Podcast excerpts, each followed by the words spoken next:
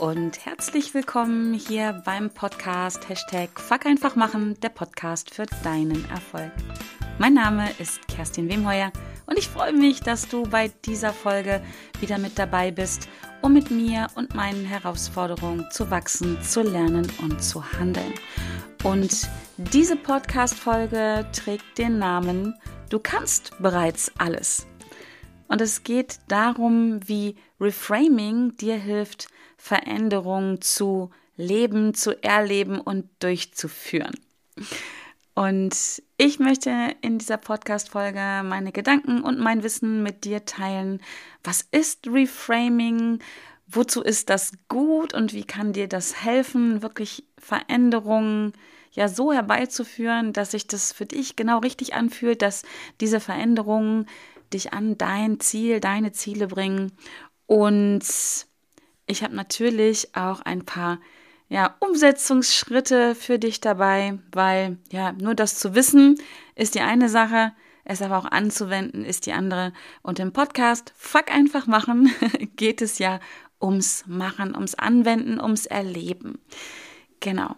Also sei gespannt und vielleicht ist das eine oder andere für dich dabei, dass du die ein oder andere Hürde, Blockade, Herausforderung, die du in deinem Leben hast, ja damit überwinden kannst. Also für mich ist es immer wieder eine super Technik und deswegen ist sie mir in den Kopf gekommen, weil es gerade aktuell bei mir etwas gab, was ich damit bearbeitet habe und gelöst habe. Und deswegen dachte ich, schreit nach einer Podcast-Folge. Also, let's go. Was ist Reframing? Reframing leitet sich aus dem oder von dem englischen Wort Frame ab, Rahmen Hast du bestimmt schon mal gehört. Framework, Rahmen oder ein Netzwerk hier in diesem Fall. Ähm, in dem Zusammenhang, wo ich jetzt äh, darüber sprechen möchte, bedeutet Reframing ähm, ja den, der, der, wie du den Dingen einen neuen Namen gibst. Eigentlich einen neuen Namen, auch vielleicht einen neuen Namen, doch einen neuen Rahmen geben. Frame, to frame it.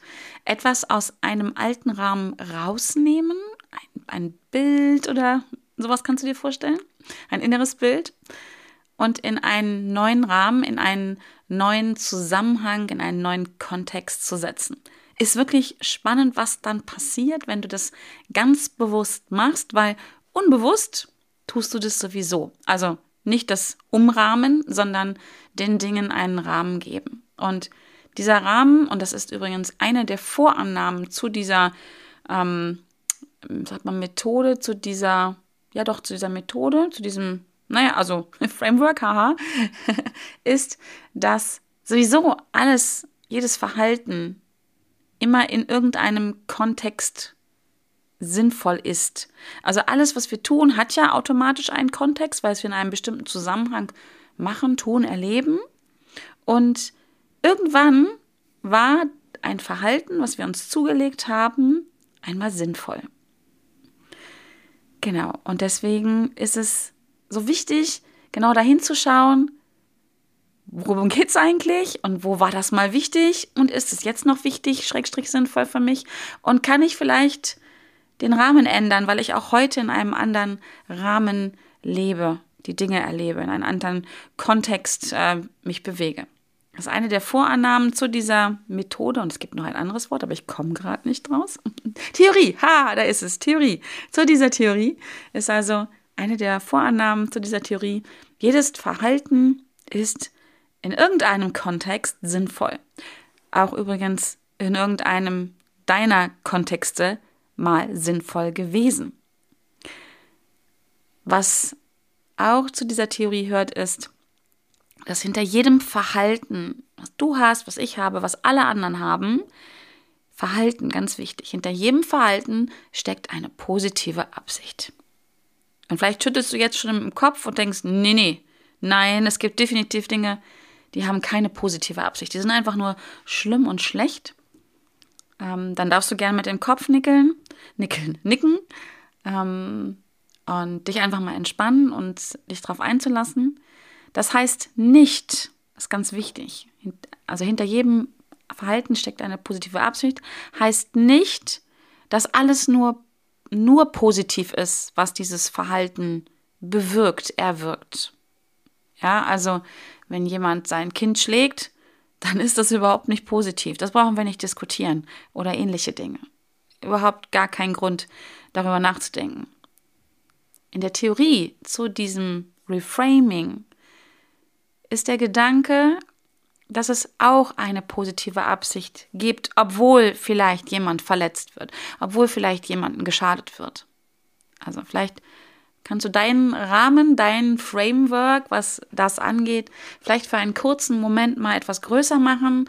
Vielleicht kannst du einmal für einen kurzen Moment dir erlauben, außerhalb deiner gewohnten Box zu, zu denken und zu trennen zwischen dem, was jemandem passiert, weil sich jemand so oder so verhält, und dem, was dieser, dieser Mensch, der das Verhalten an den Tag legt, vorhat.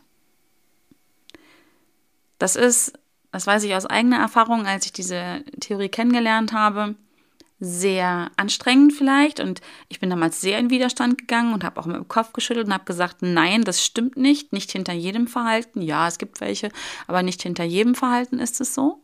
Heute sehe ich das anders. Ähm, aber das ist auch nur meine Meinung. Das muss, damit musst du nicht d'accord gehen. Ich würde mir nur wünschen, wenn ich einen Wunsch, einen Wunsch hier äußern darf, dass du dich einfach mal für einen kurzen Moment auf diese Theorie einlässt, um ihr zu folgen. Genau. Wozu das nämlich gut ist, dieser Gedanke, hinter allem steckt eine positive Absicht, komme ich später. Und es gibt eine weitere Vorannahme, dass jedem Verhalten eine bestimmte Bedeutung zugeschrieben wird. Äh, und zwar ein Verhalten, zehn Menschen, die es beobachten, einer, der es ausführt, und dann hast du wahrscheinlich 15 verschiedene Bedeutungen dazu. Ja, also wenn wir einfach mal als Beispiel nehmen, du siehst mich weinen, dann hat mein Weinen für mich eine bestimmte Bedeutung. Vielleicht, weil ich mich, ja, weil ich gerade was erlebt habe, was traurig ist und deswegen muss ich weinen.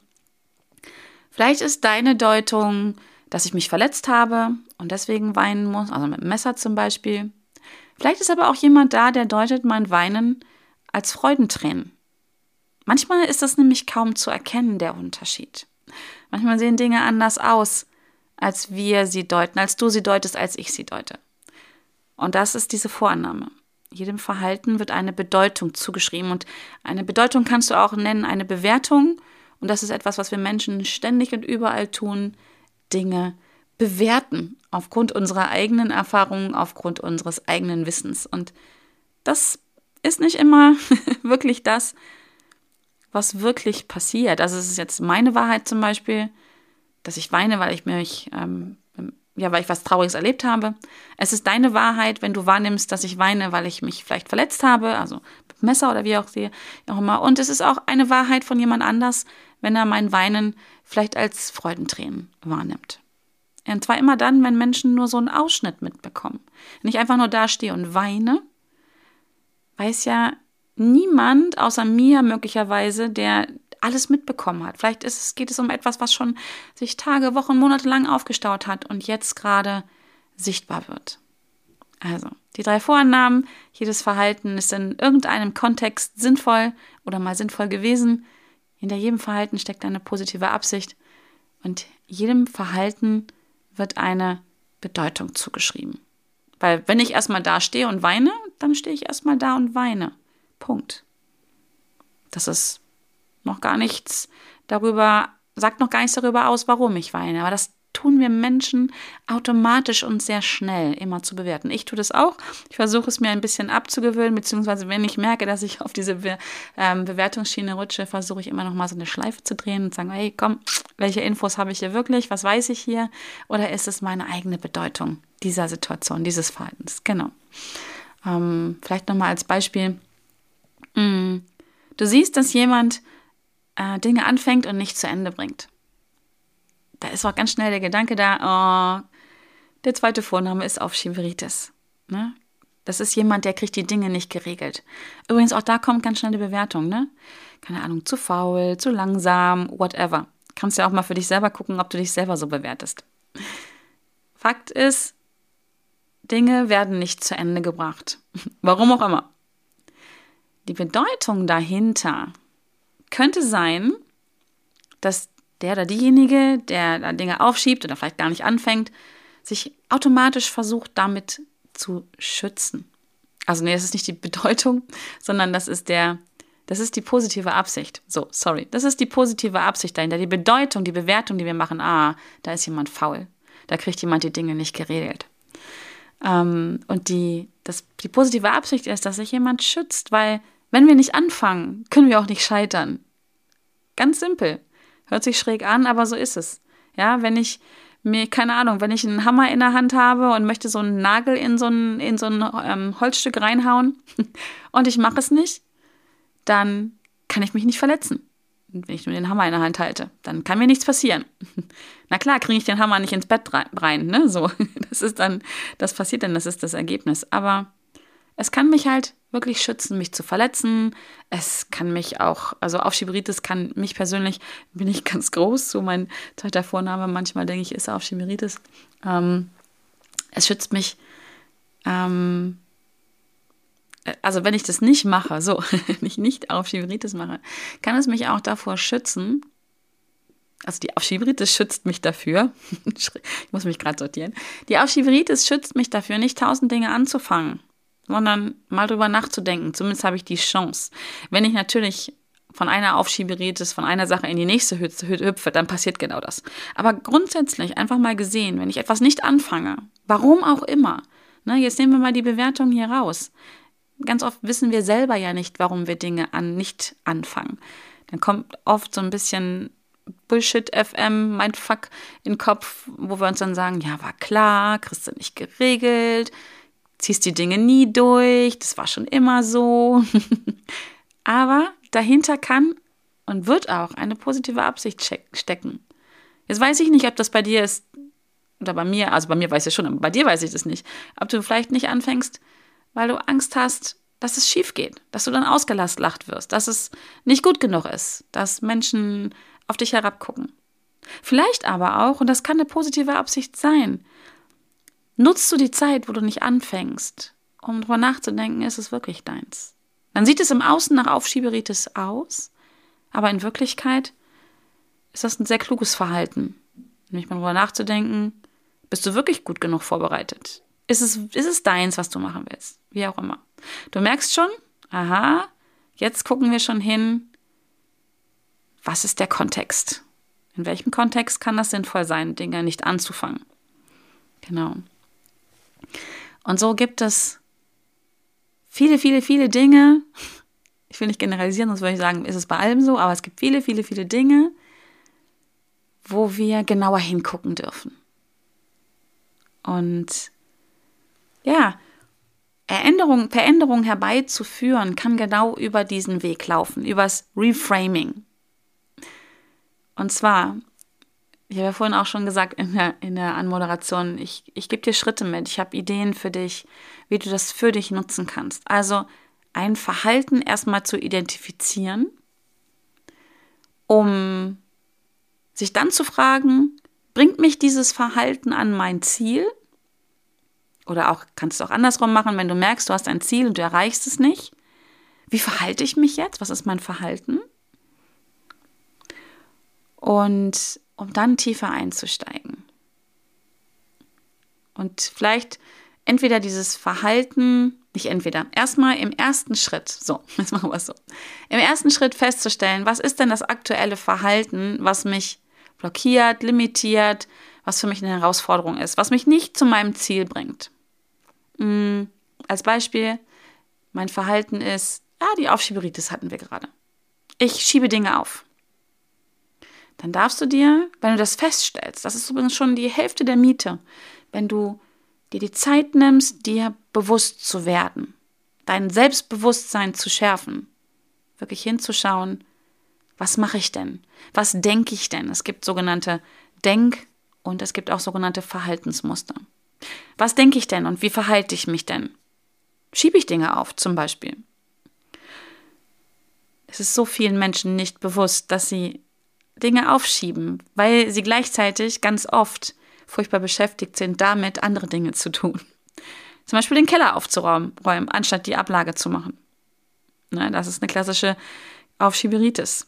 Denn in den seltensten Fällen ist es wirklich wichtig und dringend, den Keller jetzt aufzuräumen, bevor man die Buchhaltung macht. Wichtig ist es jetzt, um den Ganzen einen anderen Frame zu geben, einen anderen Rahmen zu geben, um, das, um eine Veränderung herbeizuführen, und darum geht es, ist, sich die Frage zu stellen, nachdem ich dieses Verhalten oder diese Denkweise identifiziert habe, ist, wozu ist das denn jetzt gerade gut? Das ist ein ganz wichtiger Bestandteil, weil hinter diesem Verhalten steckt in aller Regel ein Bedürfnis. Etwas, was uns, ja, was uns drückt, würde ich jetzt mal so sagen. Ein, ein, ein Bedürfnis, was wir stillen wollen. Wir Menschen sind so angelegt, sage ich mal so, dass wir immer permanent versuchen, unsere Bedürfnisse zu stillen. Hm. Vielleicht hast du schon die Folge über das Deep Ocean Modell gehört. Wenn nicht, hör unbedingt mal rein. Da geht es nämlich genau darum, herauszufinden, wie bin ich wirklich und was sind meine wirklichen Bedürfnisse und inwieweit sind die unterschiedlich zu meinem Verhalten.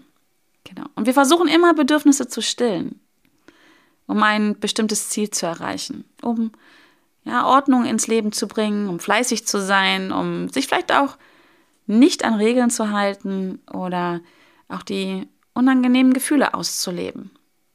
Oder auch die angenehmen Gefühle, whatever. Um dafür zu sorgen, dass anderen Menschen gut geht. Vielleicht auch, um das eigene Gehirn laufen zu lassen auf Hochtouren. Auch das kann ein Bedürfnis sein. Menschen, die ein hohes Bedürfnis haben, ihren Intellekt auszulegen. Also hör mal diese Folge unbedingt nochmal rein. Also, und wenn du das, wenn du das ähm, für dich erkannt hast, dass du ein bestimmtes Verhalten hast, dann frag dich doch mal, wozu ist das denn jetzt gut? Wozu ist dieses Verhalten gut? Wozu, um beim Beispiel zu bleiben, ist es gut, dass ich die Dinge aufschiebe oder diese eine Sache aufschiebe? Und dann kommt da möglicherweise was bei raus, wie ich mache das nicht, weil ich Angst habe, verletzt zu werden. Ich mache das nicht, weil ich glaube, ich bin nicht gut genug. Ich mache das nicht, weil ich über mich selber denke, ach, ich, das konnte ich noch nie, ich habe das noch nie gut gemacht. Oder niemand in meiner Familie kann das oder das macht man doch nicht. Also Gründe, die wir uns im Kopf zurechtlegen, und ich nenne sie liebevoll Ausreden, gibt es wie Sand am Meer. Aber die Frage, wozu ist das gut, ist unglaublich spannend. Und es ist zum Beispiel, wenn ich nicht anfange, gut dafür, dass ich nicht verletzt werde. Ja, das ist ein guter Grund oder eine Ausrede an der Stelle, denn wir wissen oft gar nicht, was passiert, wenn wir scheitern, wenn wir Dinge falsch machen, wenn wir nicht ans Ziel kommen. Ganz ehrlich, in aller Regel passiert gar nichts. Also nichts Gravierendes, was wir befürchten. Wir machen auf jeden Fall eine neue Erfahrung. Und ja, Vielleicht gibt es jemanden, der einen dummen Spruch macht. Aber mal ganz ehrlich, bringt dich das um? Nein. Aber genau das ist die Befürchtung, die wir haben, dass es uns umbringt. So ticken wir. Das ist diese Angst wirklich davor, wenn wir scheitern, wenn wir Fehler machen, dass uns unser Umfeld nicht mehr mag, ja, und uns ausstößt aus dieser Gruppe. Das ist, sind unsere Befürchtungen. Die laufen im Unterbewusstsein ab, die sind so tief und fest in unserem System verankert, dass sie automatisch mitlaufen. Und das Gute daran ist, wenn wir sie enttarnen, mit der Frage, wozu ist es gut, dieses Verhalten? Hey, es ist dafür gut, dass ich nicht ausgelacht werde. Es ist dafür gut, dass ich sicherstelle, dass ich gemocht und geliebt werde. Wenn wir das enttarnen, dann geht's weiter. Dann kann man sich nämlich die Frage stellen, hey, wenn ich wirklich Angst habe, nicht mehr geliebt zu werden, wie kann ich das anders erreichen? Was kann ich machen, damit ich sicherstelle, dass ich gemocht werde, dass ich Anerkennung bekomme, dass ich, keine Ahnung, von mir aus auch nicht ausgelacht werde? Welches andere Verhalten kann ich an den Tag legen, außer es nicht zu machen, außer es aufzuschieben, um das, was ich befürchte, zu entkräftigen? da gibt es unglaublich viele Möglichkeiten, wenn man mal da reingeht und kreativ wird. Also auch hier geben wir dem Ding einen anderen Rahmen. Wozu ist das gut? Also wir setzen dieses Verhalten auf Chimeritis in einen anderen Rahmen. Wozu kann das gut sein? Da kann man auch übrigens mal drüber nachdenken, ob es Situationen gibt, Frage an dich an der Stelle, gibt es in, dein, in deinem Leben oder kannst du dir Situationen vorstellen, in deinem Leben oder im Leben von anderen Menschen, wo es richtig gut ist, Dinge aufzuschieben? Und es ist so, habe ich vorhin schon erwähnt. Es ist gut, Dinge aufzuschieben, um darüber nachzudenken, muss ich das wirklich machen? Ist es meins? Ja, äh, muss ich den dritten Schritt vor dem ersten machen? Dafür hilft Aufschieben, um sich zum Beispiel eine Denkpause zu verschaffen. Und ähm, keine Ahnung, oder den Online-Kurs, den du unbedingt kaufen willst, den du dir aber jetzt gerade nicht eigentlich nicht, nicht eigentlich, den du dir nicht leisten kannst. Ist es gut, den Kauf dieses Kurses aufzuschieben? Ja, verdammt nochmal, ja, ist es. Es ist gut, keine Schulden zu machen. Punkt. Da ist es gut, es aufzuschieben und es vielleicht ein Jahr später zu machen. Nur so ein Beispiel. Du merkst schon, den Dingen einen anderen Rahmen geben, einen anderen Frame machen, einen Reframing zu machen. Genau. Was du auch tun kannst, um mit Reframing deine Ziele zu erreichen, ist, jetzt den Fall, du hast dein Ziel noch nicht erreicht und du merkst, du kommst mit deinem aktuellen Verhalten nicht weiter. Gibt es übrigens einen schönen Spruch von Johann Wolfgang von Goethe. Immer wieder das Gleiche zu tun und andere Ergebnisse zu erwarten, ist verrückt. So oder so ähnlich hat er es wohl gesagt. Und das ist genau das, sich immer gleich zu verhalten und andere Ergebnisse zu erwarten, ist einfach bescheuert. Das sind meine Worte. ja, du musst andere Dinge tun, um andere Ziele zu, andere Ergebnisse zu bekommen. Du musst nicht unbedingt mehr von den Dingen machen. Also nicht unbedingt, sage ich ganz bewusst. Manchmal müssen wir schon mehr machen, dranbleiben, die Dinge öfter tun. Also nicht nur einmal ausprobieren, so wie ich mit dem Sport, gerne immer mal wieder ins Fitnessstudio gehen und sich dann wundern am nächsten Tag, hey, sind gar nicht so viele Muskeln mehr da. Hab gar nicht, äh, keine Ahnung, so viel mehr Muskelmasse aufgebaut. Das meine ich dann, ne? Bei manchen Dingen darf man mehr machen, muss man das öfter tun. Aber irgendwann ist es gut, anderes Verhalten an den Tag zu legen, andere Denkweisen an den Tag zu legen. Weil sonst wird das nichts mit der Veränderung. Und hier ist es gut, sich die Frage zu stellen, was muss ich tun, um an mein Ziel zu tun? Was, wie kann ich mich anders verhalten? Wie kann ich anders denken? Und spannenderweise, das erlebe ich in meinen Einzelcoachings sehr, sehr oft, eigentlich immer, eigentlich nehmen wir raus, immer, ist die Lösung sehr schnell da. Menschen wissen sehr genau, was sie tun müssen, um an ihr Ziel zu kommen. Wenn sie sich darauf einlassen, darüber nachzudenken, wenn sie mutig genug sind, die Wahrheit sich selber klar zu machen. Entweder im Inneren auszusprechen oder einfach auch mit jemandem zu besprechen. Das ist sehr faszinierend. Dieses so, ich weiß gar nicht, was ich tun soll. Das ist so, so die erste ganz dünne Hürde. Aber es ist eine ganz kleine Hürde. Mit der Erlaubnis da reinzugehen und sich wirklich die Frage zu stellen, was muss ich tun, was muss ich denken, wie muss ich mich verhalten, um an mein Ziel zu kommen, gibt in der Regel sehr schnell richtig, richtig gute Antworten. Ich verspreche dir, das wird auch bei dir so sein, auch wenn du jetzt vielleicht wieder mit dem Kopf schüttelst. Und wenn du das hast, wenn du weißt, wie du dich verhalten musst, um an dein Ziel zu kommen, und dann aber wahrscheinlich sofort denkst, das kann ich nicht, sonst würde ich es ja machen. Den Zahn möchte ich dir auch sofort liebevoll ziehen. Denn in aller Regel Hast du das schon mal gemacht? Mutig sein, dich zeigen, sichtbar werden. Was auch immer. Ähm, groß träumen, kreativ sein.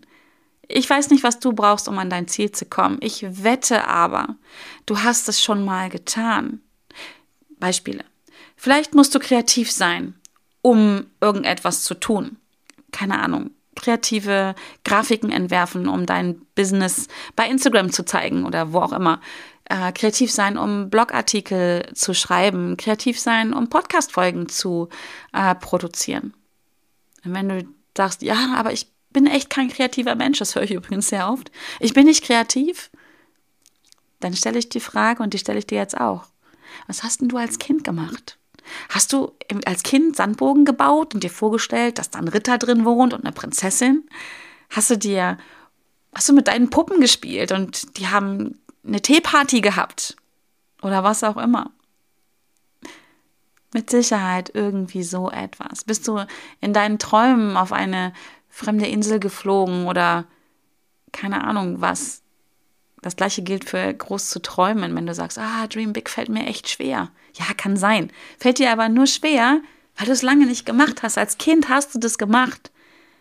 Wer wollte von euch zum Mond fliegen? Wolltest du vielleicht eine Prinzessin werden oder ein Prinz oder Feuerwehrmann oder Ärztin? Da hast du groß geträumt und nicht die Dinge hinterfragt. Nur als Beispiel. Hast du vielleicht auch schon mal das Thema Schweinehund am Start gehast und sagst, oh ja, mein Schweinehund, den kann ich nicht überwinden, der ist riesig groß, der legt sich bei mir immer vor die Füße, wenn ich das oder das machen will. Hast du deinen inneren Schweinehund irgendwo in deinem Leben schon mal überwunden? Ich wette es. Und auch wenn du jetzt das Gefühl hast, nee, der ist mein ständiger Begleiter und der wiegt 85 Kilo und ist schwer und will sich nicht bewegen, ich bin mir sicher, dass der sich schon mal bewegt hat. Und zwar dann, genau dann, wenn er es für sinnvoll gehalten hat, Platz zu machen. Ganz einfache Frage an der Stelle, das trifft auf die meisten Menschen zu, zumindest die, die diesen Podcast hören. Bewegt dein innerer Schweinehund sich, wenn dein Argument ist, hey, wir helfen damit jemanden, X oder Y oder anderen Menschen? Mit dem, was ich jetzt vorhabe, was ich tun will, wo du mir gerade im Weg legst, lieber Schweinehund, möchte ich anderen Gutes tun? Stell dir mal die Frage.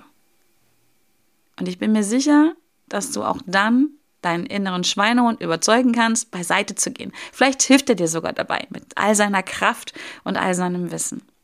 Also auch hier wieder merkst du, Reframing, den Dingen einen anderen Rahmen geben. Und so darfst du dir die Frage stellen, wenn du einfach jetzt weißt, ah, das ist mein Ziel, ich muss jetzt irgendwas anderes machen und eigentlich weiß ich es auch ganz genau. Nicht eigentlich, ich weiß es ganz genau. Ich muss mich sichtbar machen, ich muss mich zeigen. Ich muss vielleicht ein bisschen fleißiger sein, ein bisschen mehr Ordnung halten, whatever. Ich muss mich der Technik stellen, zum Beispiel. Hm, stell dir danach bitte die Frage, wenn du wahrscheinlich vorher für dich gesagt hast, ich kann es nicht, habe ich noch nie gemacht, habe ich noch nie geschafft. Wo habe ich das schon mal gemacht? Wo habe ich das schon mal, wo bin ich schon mal kreativ gewesen? Wo ist mein Schweinehund mir schon mal aus dem Weg gegangen? Wo habe ich mich schon mal gezeigt? Wo bin ich schon mal mutig gewesen? Kann ein völlig anderer Kontext sein. Denk an die Vorannahmen. Ja? In irgendeinem Kontext, wo es für dich sinnvoll gewesen ist, bist du schon mal mutig gewesen? Hast du dich schon mal kreativ gezeigt? Und wenn du das weißt, wenn du dich daran erinnerst und vielleicht musst du dich auch gar nicht an die konkrete Situation erinnern, wo es so war, sondern nur dieses Gefühl, ja, ich, ich habe eine Ahnung, ich habe das schon mal gemacht. Das reicht. Das reicht. Weil wenn du es einmal gemacht hast, kannst du es. Dein System erinnert sich, dein System weiß, wie es geht. Du weißt, wie es geht, wie du kreativ bist, wie du mutig bist, wie du dich sichtbar machst, was auch immer. Vielleicht bist du noch keine Expertin darin oder kein Experte, keine Weltmeisterin, aber das ist wurscht. Besser werden geht immer noch. Es geht nur daran, darum, sich zu erinnern, dass es, dass du es bereits kannst. So habe ich diese Podcast-Folge genannt. Du kannst bereits alles. Du bist kreativ, du bist sichtbar, du bist ein mutiger Mensch, du bist lebenswert, whatever. Erinner dich einfach dran. Und wenn du jetzt immer noch mit dem Kopf schüttelst, ist es okay. Ich habe noch einen Umweg für dich. Ich lasse dich da nicht raus. Dann stell dir die Frage, kennst du jemanden, bei dem das so ist? Kennst du jemanden, der kreativ ist? Kennst du jemanden, der mutig ist, der sichtbar ist? Der Fehler macht und trotzdem wieder aufsteht? Der Scheitern liebt? Der einfach macht? und dann kannst du etwas tun, was man Modeling of Excellence nennt. Du kannst es einfach nachmachen. Das hast du als Kind auch schon gemacht. so hast du alles Mögliche gelernt. Durch Nachmachen durch Nachahmung. Und genauso kannst du auch lernen, wieder kreativ zu sein, wieder mutig zu sein. Schau dir Menschen an, die das in deinen Augen können, gut können und so machen, wie du es gut findest und mach sie nach. Und zwar dann so lange, bis du es kannst. Make it until, nein, fake it, fake it until you make it. Mach es nach, bis du es kannst. Und erlaube dir, auch hier in einem völlig anderen Rahmen zu gucken, ein anderes Frame zu nehmen. Wenn jemand kreativ ist, vielleicht in einem Bereich, keine Ahnung, Musik, und du musst kreativ sein, einen Blogartikel zu schreiben. Schau trotzdem hin. Es ist ein anderer Rahmen, es ist ein anderer Kontext, aber egal. Mach es einfach. Und vielleicht bist du auch kreativ in Musik. Vielleicht spielst du Blockflöte. Ich weiß es nicht. Klavier, Geige und bist da kreativ. Lebst deine Kreativität in diesem Bereich aus. Kreativität kann ja so viel sein. Kreativität kann wirklich sein, im Sandkasten zu sitzen. Das kannst du übrigens heute noch machen, egal wie alt du bist. Und eine Burg zu bauen noch. Das ist eine Form der Kreativität. Kreativität heißt erschaffen. Creare, glaube ich, aus dem Lateinischen, glaube ich. ähm, was erschaffen. Und immer wenn wir etwas tun, erschaffen wir etwas. Das kannst du auch. Machst du auch täglich schon. Genau. Also, ne? Was muss ich tun, um an mein Ziel zu kommen? Welches Verhalten, was muss ich denken? Wo habe ich das schon mal gemacht? Und dann ist mein Tipp, wenn du dich erinnerst, im besten Fall, und wenn du es bei jemand anders siehst, erlebe es mit allen Sinnen, mach es nach.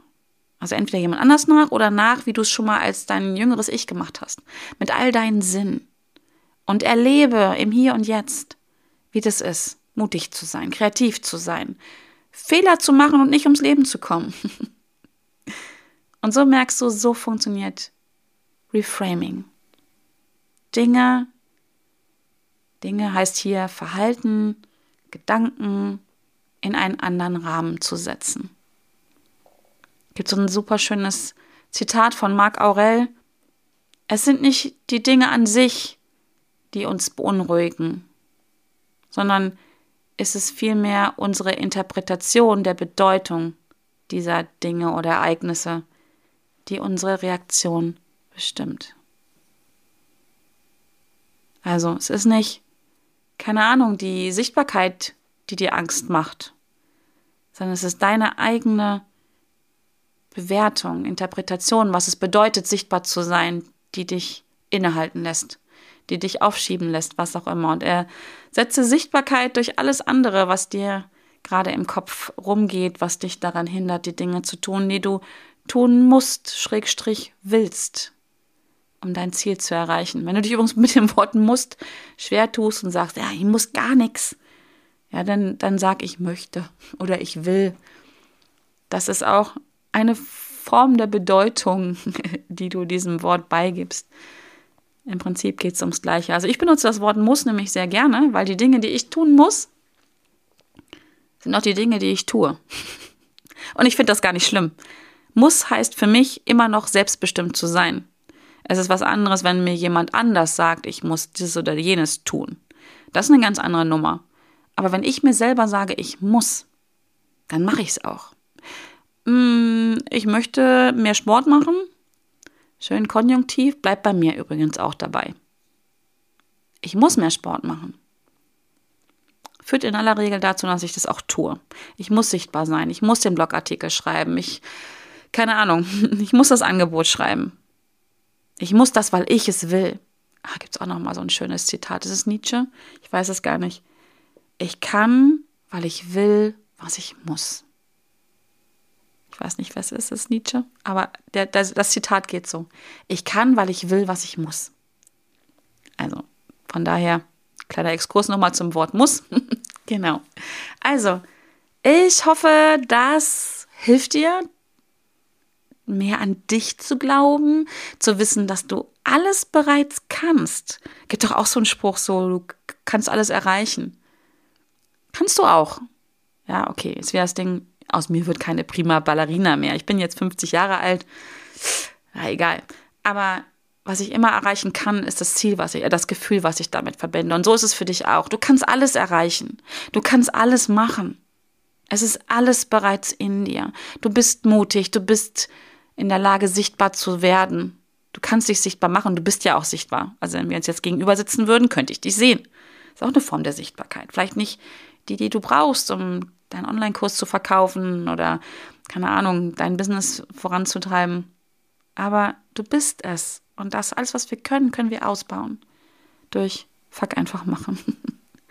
durch dranbleiben, durch, ja, durch einfach, ja, durch einfach machen. Nur dadurch passieren die Dinge. Genau. In diesem Sinne, ich hoffe, ich konnte dich inspirieren mit diesen Gedanken. Super spannende Sache, Reframing. Und Ich wünsche dir viel Spaß beim Ausprobieren. Wenn du dazu Erkenntnisse hast oder Fragen hast, adressiere mich gerne, komm auf mich zu, nimm Kontakt auf. Sehr, sehr gerne. Und in diesem Sinne wünsche ich dir eine gute Zeit. Bis zur nächsten Folge von Hashtag Fuck einfach machen, der Podcast für deinen Erfolg. Ich freue mich auf dich und wir hören uns. Bis dahin. Tschüss.